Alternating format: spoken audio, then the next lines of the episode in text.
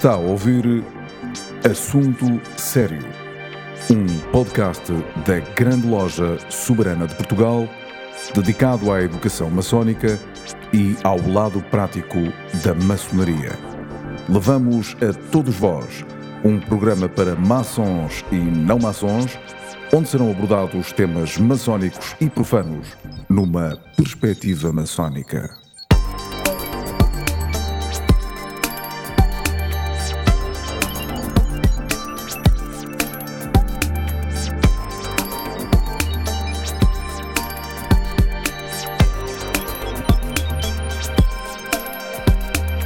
Assunto sério, mais um, esta semana, e é sempre com muito prazer que estamos aqui para ouvir eh, quem sabe eh, das matérias.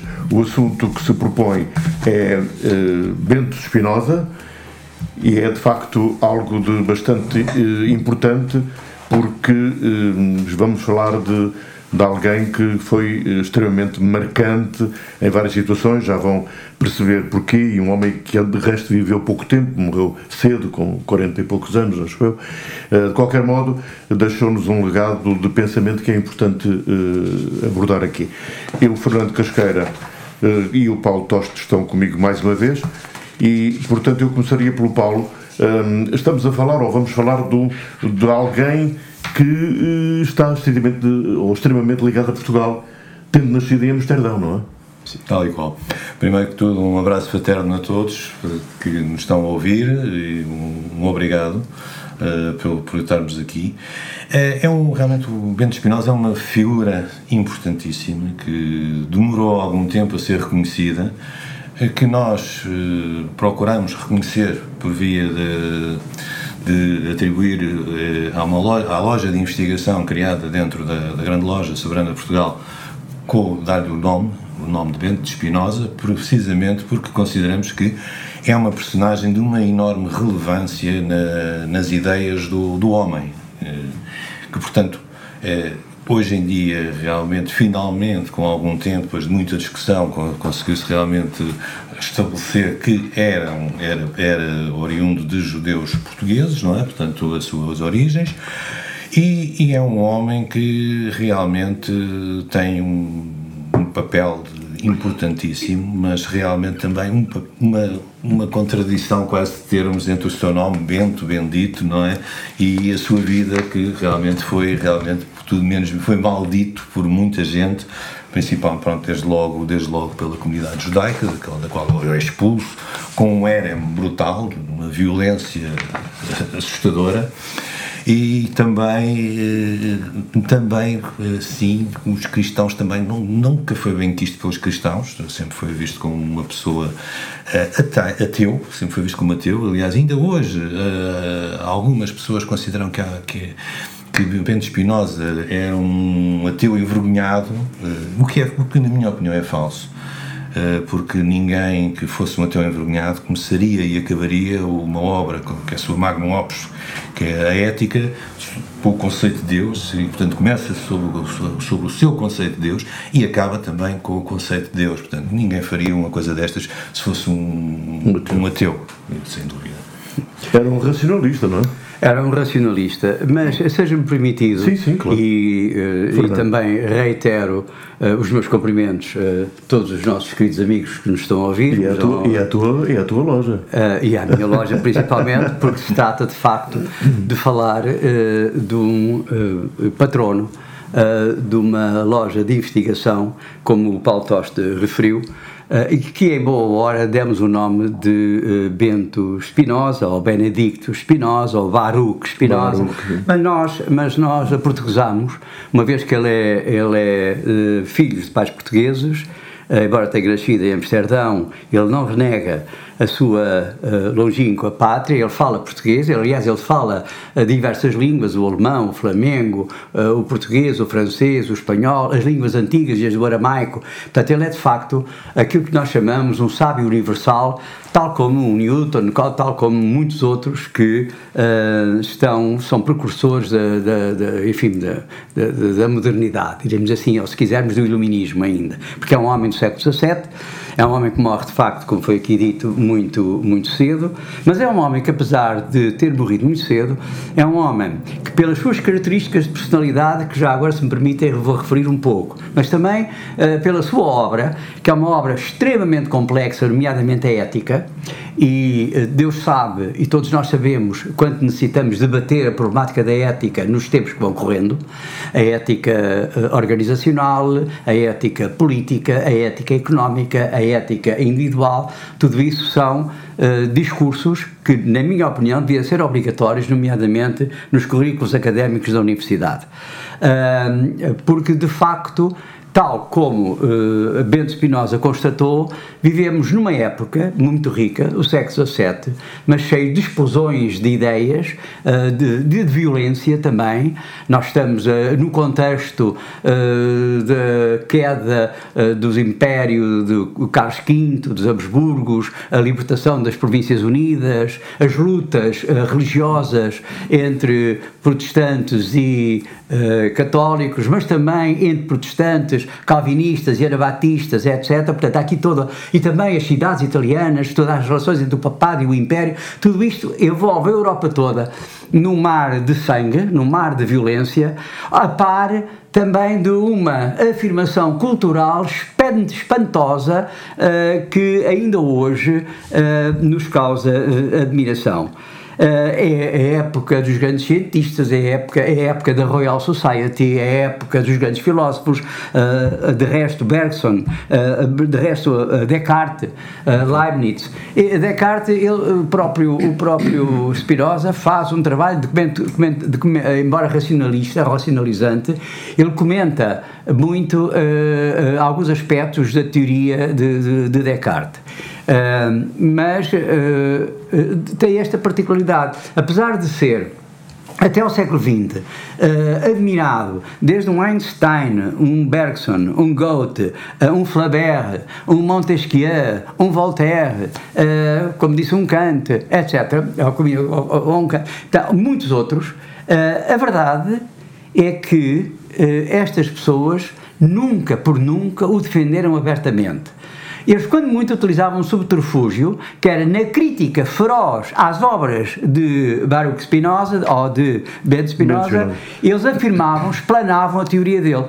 Explanando a teoria dele e criticando, divulgavam aquilo que era proibido da sua obra. Porque, convenhamos, ele vive em Amsterdão esta representação que as Províncias Unidas têm de serem, digamos, o núcleo do livre pensamento da época, de facto, em toda a Europa, praticamente, eh, existia uma enorme opressão ao livre pensamento. Uh, havia uma enorme repressão relativamente uh, à heterodoxia. Uh, existia uma enorme má vontade de publicação de obras que fossem contra a perspectiva fanática ortodoxa então vigente.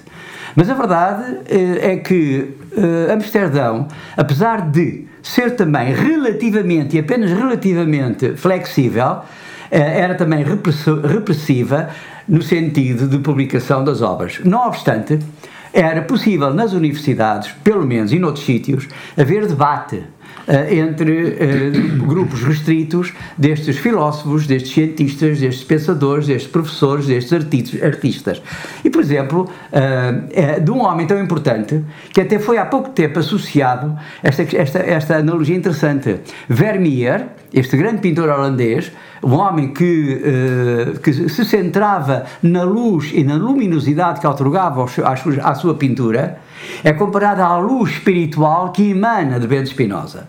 Portanto, é, há um paralelo espiritual e pictórico entre Vermeer e uh, Bento Spinoza. E, portanto, uh, esta, uh, levar isto ao interior da grande loja soberana de Portugal, reivindicando para a grande loja a existência de uma loja de investigação chamada Bento Spinoza, é um dos pequeninos tributos que a, Portugalidade e os portugueses poderiam fazer a este ilustre membro da cultura, da cultura uh, eu diria, da cultura, qual cultura? De uma cultura universal, universal. Uh, de, que, que, se apega ao, ao, naturalismo, mas de uma visão racional, racional irracional porque nega, uh, uh, nega o espírito de crendice uh, o espírito. Ele, é, ele defende Deus natureza, não é? Defende o Deus natureza. E para ele e vai criar através disso a ideia de substância, algo incriado, algo que é indivisível,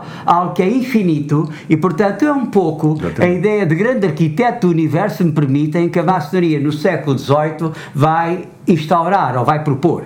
Uh, e, portanto, uh, eu encontro, pelo menos, algumas relações. É evidente que os pensamentos subjetivos, nem todos eles são coincidentes, mas, grosso modo, na sua essência, é possível fazer, estabelecer uh, esta, esta analogia. Para ele, Deus, de facto, era uma. uma no fundo também aqui era uma substância quase que quase que me apetece chamar uh, mónada uh, uh, portanto, da, da, filosofia grega, algo, portanto, incriado, algo que sempre existiu, algo, portanto, tudo reverte. E, no fundo, isto é corroborado muito pela atual física quântica. Sim, claro. Portanto, quer dizer, ele antecipa, e não é por acaso que o nosso grande neurocirurgião, o Damásio, vai também afirmá-lo como precursor, atenção, das emoções, dos pensamentos, dos sentimentos, dizia que, uh, uh, de facto, os, os afetos é que comandam os nossos comportamentos. Claro, claro. E, portanto, vai, vai, vai. Agora, eh, esta afirmação é uma afirmação muitíssimo herética claro. para quem é judeu ou, ou para quem é eh, de cultura judaica ou cristã, romano, eh, ortodoxo, católico. Oh, Fernando, e mais do que isso, ele teve a coragem de dizer que a Bíblia era uma obra metafórica. Uma obra é? metafórica. E, portanto, isso valeu-lhe. A grande exegeta da história, não é? Claro. Assim, Como também a exigência da Tora e de toda a ortodoxia judaica é ele, eh, é ele uh, criticada. Mas criticada de uma maneira tranquila, de uma maneira sorridente, amigável, de uma maneira generosa. Ele é uma pessoa calma, que não tem ódio a ninguém, que não reivindica a materialidade. E por isso eu, quando li esta, este, este perfil da personalidade, eu disse para comigo, estamos perante um maçom avant la lettre. Uh, e quem me dera que metade deste homem pudesse ser apropriado por toda a ordem maçónica universal. Estava bem a maçonaria e estaria bem certamente a sociedade global. Ó oh Paulo, uh, Bento Spinoza foi o fundador de um chamado criticismo bíblico moderno, não é? Eu acho que, que, isso é, é muito marcante, não é? É, porque realmente Spinoza é, é o primeiro, a primeira, pelo menos que haja referência, não é? Do homem a dizer que as coisas têm que ser vistas à luz da história, à luz das pessoas e à luz das, da cultura de, de cada época uh, e, portanto, que e também depois há essa leitura, portanto, ele próprio reflete também numa série de outras interpretações, como seja um profeta, o profeta não, não, está, não, não está a ver Deus, está a ver Deus de acordo com a sua perspectiva e de acordo com a sua visão, de acordo com a sua cultura, de acordo com, a sua, com, toda, com tudo o que apreendeu. E portanto há uma visão que é, uma, é, é a visão através dos seus óculos. E aí também vamos à outra questão de luz do Spinoza, que era um, um homem que fabricava, fabricava lentes. E portanto também o lado operativo dele também ligado à luz, já juntando a arte do Verbier, que também que nasceu na mesma altura que ele, aliás no mesmo ano, e, eh, e o lado de pensador.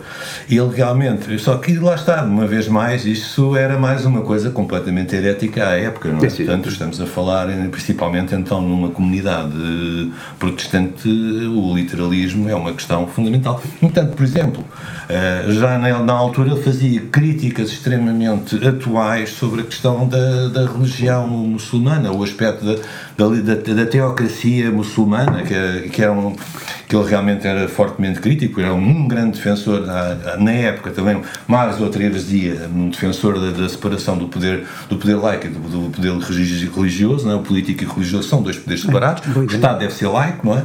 Ah, e todas estas questões, quer dizer, ele, ele em várias questões da vida e da cultura e da, e, da, da humanidade, ele foi herético para a época ou fazer, foi demasiado avançado para a época, não é?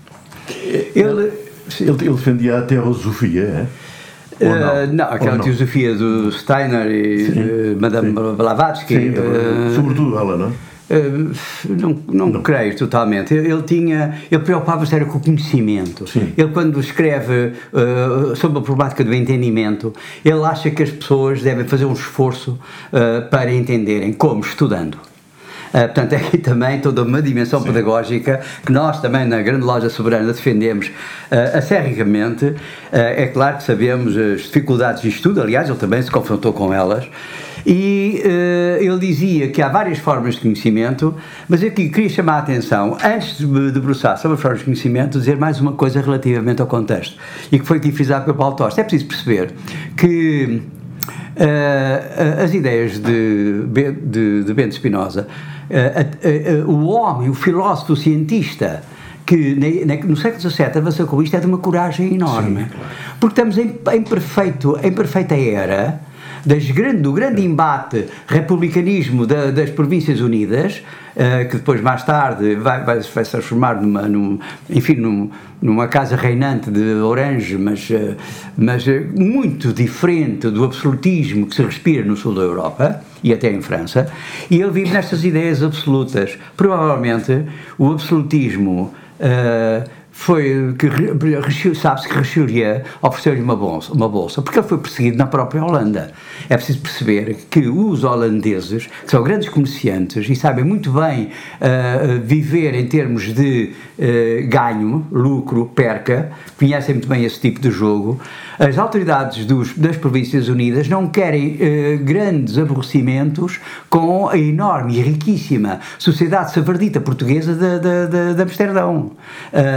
E tampouco também a sociedade safardita quer estar de bem com as autoridades para fazer os seus negócios. Mas é preciso perceber que comerciantes por um lado, judeus portugueses por outro, vão fazer a Holanda vão fazer a Holanda, um pequeno país quase do tamanho do Alentejo, que vai ter um império enorme no dialbar da, da, da, da modernidade. Da modernidade, não. Da, do, do, mercantilismo, do fisiocratismo, de, de, da acumulação capital, primitiva do capital. E, portanto, o que eu queria dizer era o seguinte: ele foi perseguido de, por duas maneiras Uh, em primeiro lugar, pela própria sociedade sefardita portuguesa, o que eu acho estranho, como é que uma sociedade que é perseguida na, na, na, Península Ibérica vai depois criar esta ortodoxia flexível perante pessoas que não aceitam, ou querem criticar, ou querem comentar, ou querem discutir as ideias ortodoxas propostas. Não admitindo, eles vão fazer exatamente o mesmo procedimento que foram alvo na Península Ibérica, embora menos, uh, menos punitiva. Não há aqui mortes, não há aqui queimaduras, não há aqui nada. Mas o que há é, por exemplo, Bento Spinoza foi submetido ao xereme. Xereme, que é um castigo dado pelo, pelo, pelo judaísmo às pessoas que são uh, que criticam a ortodoxia, na qual ele, ele é chicoteado em público, Uh, ele é, antes disso, ostracizado, ninguém pode falar com ele, ninguém pode tocar, ninguém pode cheirar, ninguém pode fazer nada. Ele é ostracizado, depois, é, se, se, se quer redimir, ele é castigado em público através de, chico, de chicotes e depois mais é deitado à porta da sinagoga para toda a passar por cima. Uh, Julga-se que ninguém o pisou. Ao contrário, Uriel da Costa, Gabriel da Costa, outro grande filósofo uh, português, antes dele, ele era miúdo quando o Gabriel da Costa se suicidou, porque esse foi sujeito a sevícias enormes uh, em função dos mesmos motivos estar contra a sociedade safardita de Amsterdão. E, portanto, aqui e, e, já agora para terminar esta, esta, esta, esta ilustração, ele foi obrigado a polir lentes para sobreviver.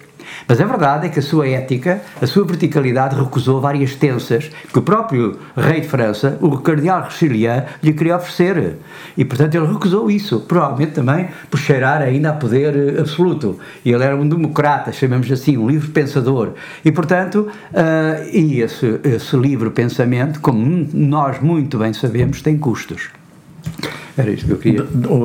Deixa-me deixa só. Ele, ele, ele ficou marcado muito cedo, creio, creio eu que posso interpretar assim, pelo facto dos pais terem sido perseguidos pela Inquisição. Portanto, ele ficou em, em Portugal antes de fugirem para, para, para a Holanda, não é? Acho que essas marcas da infância podem ter desencadeado nele outro, outra espécie de pensamento, não sei. A verdade é que nunca foi um, um revoltado, não é? Não, Sempre não, não, não. Um homem foi. caracterizado, acima Sim, mas... de tudo, por uma enorme, uma enorme alegria sempre moderada, não é? Uma pessoa, mas e também, mas com todas as coisas que sofreu, também sempre com a sua divisa, que era o caute, cuidado, cautela, não é? Portanto, sempre teve essa divisa, eh, desde muito cedo, aliás, eh, uma das vezes que saiu da sinagoga foi quase morto, não é? Portanto, tinha foi, foi apunhalado, tentaram apunhalá-lo, e para ver, e a, viol, para ver a violência do, do RM, só leio aqui uma pequena parte. Sim, sim, sim. Com a ajuda do julgamento dos santos e dos anjos, excluímos, expulsamos, amaldiçoamos e execramos Baruch de Espinosa com o consentimento de toda a santa comunidade e em presença dos nossos livros sagrados e dos 613 mandamentos que neles estão contidos. Isto, isto é, a partir daqui, as pessoas não se podem aproximar uh, quatro côvados dele, uh, quem, quem, quem, quem tente falar com ele é, é tão mau como ele. É, só para ter uma ideia. Portanto, a sociedade holandesa. Que ele seja amaldiçoado durante o dia e amaldiçoado durante a noite, que seja amaldiçoado durante o sono, durante a vigília. Isto foi uma brutalidade. A sociedade holandesa eh, era relativamente uh, consentânea e flexível, mas relativamente. Relativamente. Pois. Eu queria só dizer uma coisa: é que Sim. ele não queria reagir às emoções. Ele dizia, há que compreendê-las. Isto é um grande ensinamento para a maçonaria contemporânea, sobretudo para quem preenche na nossa Augusta Ordem lugares de responsabilidade. Não há que reagir às emoções. Eu quero é tentar compreender o outro. No fundo, aquilo que a gente pode chamar uma certa empatia. Uh, isso também porque um pouco Spinoza também não, não, não caracterizava bem ou mal. Portanto, bem e, e mal é tudo. É, é tudo só e faz tudo parte da mesma, da mesma equação, digamos. Exatamente. Ele não via, não via nada em dicotómico. Portanto, é, em si mesmo. Deus não era criador, Deus era parte de tudo isto. Exato. Deus era, estava connosco e era, e era uma, uma, parte de nós. O corpo e o espírito também não eram separados, um pouco aquela visão platónica da alma e Sim. do corpo, não. E ele até chamava-lhe o espírito um pouco para distinguir o conceito. Espírito e, e corpo eram uma coisa só, portanto, e as paixões Uh, no fundo, e os afetos eram fundamentais para, eu, para o entendimento e para o funcionamento da pessoa, e era fundamental esse, esse domínio dominar as paixões e a sua compreensão, precisamente para melhorar o seu domínio. E como disse o Fernando, naturalmente, eh, Bento Espinosa teria dado um, um, bom maçom. Um bom maçom, embora, uh, embora de espírito matemático, uh, racionalista, uh, mas sob o ponto de vista ético e moral, Sim, sob ponto de vista ético uma, uma pessoa perfeitamente que a maçonaria teria muito a aprender com esse homem, é o que eu digo Uh, aqui já nem interessa, vamos ultrapassar Sim. o epítome maçom, claro. vamos, vamos integrar tudo isto numa visão uma, humanística, uh, tal como a sociedade contemporânea exige de nós. E, portanto, uh, ele, ele realmente, para nós, é um paradigma daquilo que deve ser, digamos, uma luz orientadora do nosso trabalho enquanto loja de investigação. É evidente que não, não pretendemos ir até às últimas consequências, até porque eu não tenho preparação filosófica uh, suficiente para ir até às últimas consequências de Bento Spinoza, apenas poderei, quando muito, ser um divulgador, e mesmo assim um divulgador cheio de omissões, mas tentarei fazer o meu trabalho e quero um dia fazermos, eu e o Paulo Toste, aqui um conjunto de debates e de conferências, aqui ou alguns, uh, sobre uh, Bento Spinoza, porque vale a pena, até porque ele é elemento charneira para, aquilo, para, para, a, pós, para a modernidade e para a pós-modernidade. Uh, e, portanto, aquilo que o homem está a esquecer, em termos de espírito, ele é um conciliador da matéria e do espírito, do corpo e do espírito. E, portanto, teremos certamente muito que aprender esta estranha modernidade que, aliás, de resto Damásio não cessa de evocar. E, e pode, podemos dizer com alguma propriedade, ou com toda a propriedade, que uh, Spinoza é o homem da filosofia moderna, Podemos dizer assim? Podemos sem dizer dúvida. assim, sem dúvida. Professor do iluminismo, não é? Porque é um homem de 1600, que morre em 1677. Pois. É, quantas coisas, quantas coisas ainda que ele já, já adiantava e até adiantava além, além disso, apareceram depois, não é? Pois, Portanto, pois, foi um homem... Inspirados nele. Inspirados nele, não é? Ficamos à espera das conferências sobre Bento Espinosa. A loja de investigação da grande loja soberana de Portugal naturalmente vai dar-nos essa grande alegria e, e enriquecer o nosso conhecimento. É assim espero. Fernando Casqueira e Paulo Obrigado. Toste foram os nossos convidados. Hoje, mais um assunto sério, este assunto seríssimo dedicado a Bento Espinosa.